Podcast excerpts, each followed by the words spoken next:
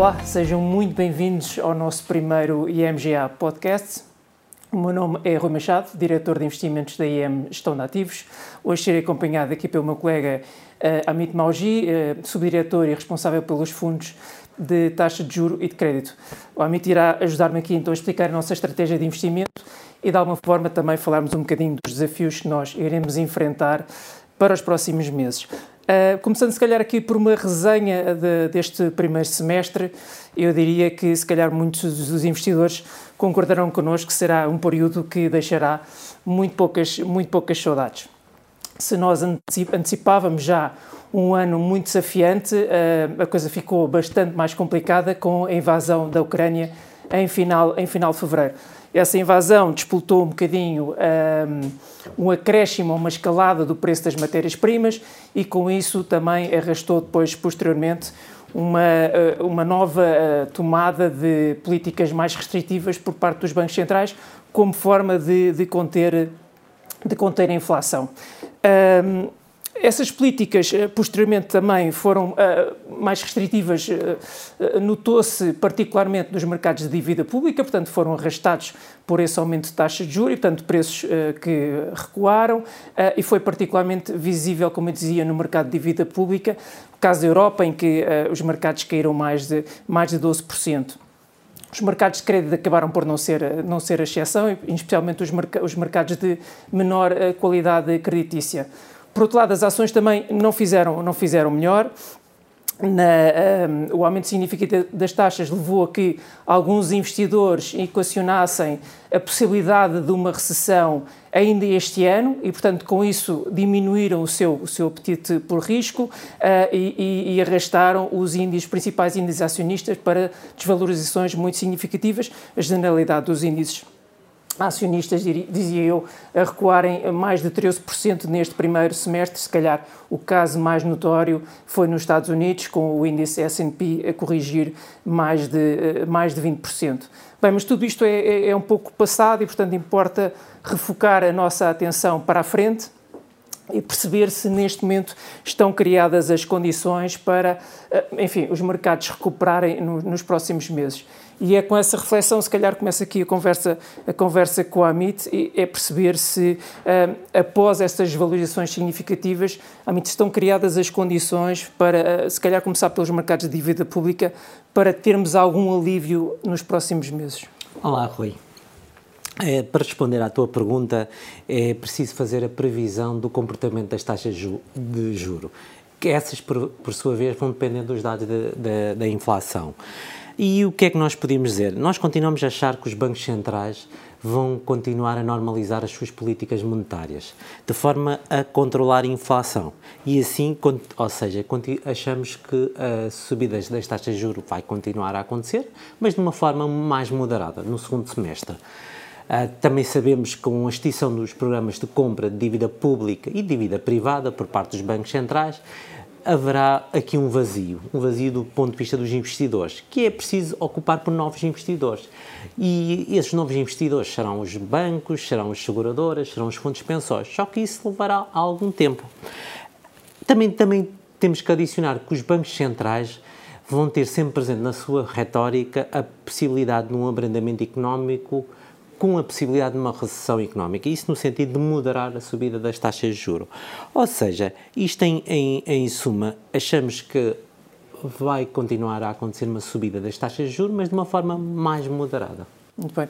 Amit, no, no, há algumas semanas o, o Banco Central denotava alguma preocupação com, um, com o que tem sido a evolução da dívida, da dívida pública europeia, nomeadamente dos chamados uh, países, países periféricos, e, portanto, veio anunciar de uma forma ainda muito um, prematura, ou pelo menos com poucos detalhes, um programa de antifragmentação. Podes falar um bocadinho sobre isso? O que é que sim, consiste? Sim. O, que é, o que é que está pensado? O que é que já se sabe? Ok, o, o, basicamente o, o, programa de antifragmentação foi anunciado pelo Banco Central Europeu e é precisamente para evitar a fragmentação do sistema financeiro. Um, como sabemos, uma, um dos mandatos do Banco Central Europeu é assegurar o normal funcionamento do sistema financeiro. E o que aconteceu recentemente é que o, as taxas de juros da dívida pública da Europa periférica, estamos a falar de taxas de juros que se, eh, que se pratica na dívida pública portuguesa, na dívida pública espanhola, na dívida pública italiana, aumentou substancialmente face à, dívida, à taxa de juro da dívida pública alemã. E dado que esse diferencial aumentou muito, o, o Banco Central Europeu teve que agir. E agiu através do anúncio deste programa. Os detalhes ainda não são conhecidos. Na próxima reunião de 21 de julho vão ser anunciados os detalhes. Qualquer das maneiras, nós achamos que isto foi um sinal positivo para os mercados financeiros. Uhum. Portanto, tem algum, algum suporte e, e só 21 de julho vamos ter mais, mais notícias. Uma das perguntas que nós recebemos frequentemente, eu diria, principalmente este ano, por parte dos nossos investidores, um, diz respeito à evolução das taxas de juros de, de, emissões de mais curto prazo. Portanto, fundos de liquidez, uh, mercado de mais, uh, mais de curto prazo. Sabemos que as taxas subiram imenso e, portanto, esses ativos desvalorizaram de alguma forma, uh, uma forma significativa. Achas que agora estão criadas as condições, apesar de obviamente continuarem a subsistirem alguns, alguns riscos, mas estão criadas as condições para o mercado poder recuperar, tendo em conta que essas taxas de juros já são de alguma forma atrativas? É assim, com, com as taxas de juros de, de, de, dívida de curto prazo estão a níveis bastante interessantes. No entanto, não podemos esquecer que estão também sujeitas à volatilidade da, das taxas de juros do mercado. No entanto, considerando o rendimento que está incorporado neste tipo de instrumentos de curto prazo, achamos muito adequado para um perfil de investidor de curto prazo. Ou seja, respondendo objetivamente à tua pergunta, acreditamos que os mercados de dívida pública e privada de curto prazo poderão ter um, uma recuperação no, no, até ao final do ano. Ok, ok. E em relação aos mercados de crédito, que ainda, que ainda não falámos, uh, o alargamento de spreads foi significativo no, no, primeiro semestre, eu diria, em especial no mês de junho, portanto, mesmo no final, no final do, do semestre, mas ainda assim, a níveis históricos, estão relativamente baixos ou seja, não, não apresentam um valor uh, muito desviado da média, da média histórica. Uh, achas que essa tendência continuará, uh, ou tendência no sentido de, de, alargamento, ou poderá haver agora aqui uma maior estabilização? É assim, os spreads de crédito de, das empresas devem refletir a saúde financeira, ou seja, um, devem refletir o, o, um, as, as, suas condições financeiras, uh, os, seus, os níveis de endividamento. E o que acontece é que com esta situação temos que elas estão sob alguma pressão em termos de margens operacionais, ou seja, estamos a verificar que há uma pressão salarial, há pressão nas matérias-primas, uh, temos o, a parte da inflação. E e, e, e, obviamente isto pressiona um pouco a saúde financeira da, das empresas. E por isso achamos que esta deterioração vai continuar a acontecer. No entanto, um, o que nós achamos é que também existem empresas que conseguem passar esses custos para o, para, para o produto final. Uh, e, e, dessa forma assegurar a sua saúde financeira. Ou seja, em, em, em suma, temos que existe uma pressão nos custos, há empresas que conseguem passar essa pressão para o produto final, mas há empresas que não conseguem passar. E, obviamente, a seleção assume aqui um, um, um, papel importante, a seleção dos emitentes. Juntamente com isso, também temos a pressão técnica, que é as empresas vão continuar a emitir, ou seja, há uma pressão técnica nesse sentido. ou seja, em resumo, o que nós achamos é que poderá acontecer aqui um, um, alargamento dos spreads, mas, no entanto, a seleção poderá fazer a, a, a diferença. Uhum. Em suma, e já um bocadinho em jeito, em jeito de conclusão, Fala-nos um bocadinho da nossa estratégia de investimento para os nossos fundos de obrigações e o que é que, na prática, tu perspectivas um, que possa vir a acontecer nos próximos, nos próximos meses?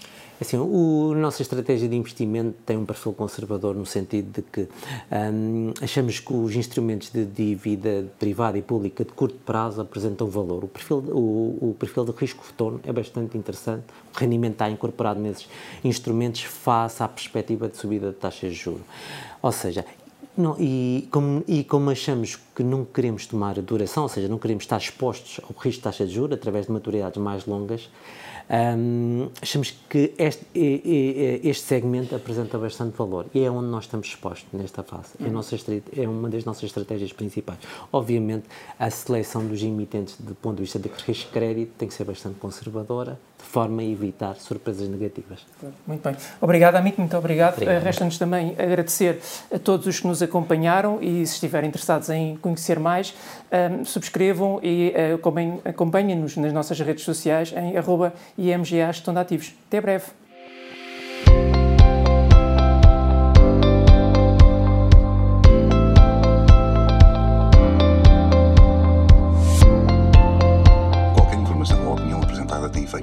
Informativos e está sujeito a alterações sem aviso prévio. A IMGA não é responsável pelo uso feito pelos ouvintes das informações que integram o presente podcast, nem pelos prejuízos, diretos ou indiretos, que aí possam advir. Quaisquer rendibilidades divulgadas representam dados passados, não constituindo garantia de rendibilidade futura. O investimento em fundos pode implicar a perda do capital investido, caso o fundo não seja de capital garantido. Esta informação não dispensa a leitura da informação fundamental ao investidor e do prospecto disponíveis em imga.pt, cmvm.pt e nos respectivos sites dos bancos distribuidores, antes de tomar uma decisão de investimento. Para qualquer informação adicional, contacte-nos nas redes sociais em IM Gestão de Ativos ou para o número de telefone 21 120 9100, segunda a sexta-feira, das 9 às 18.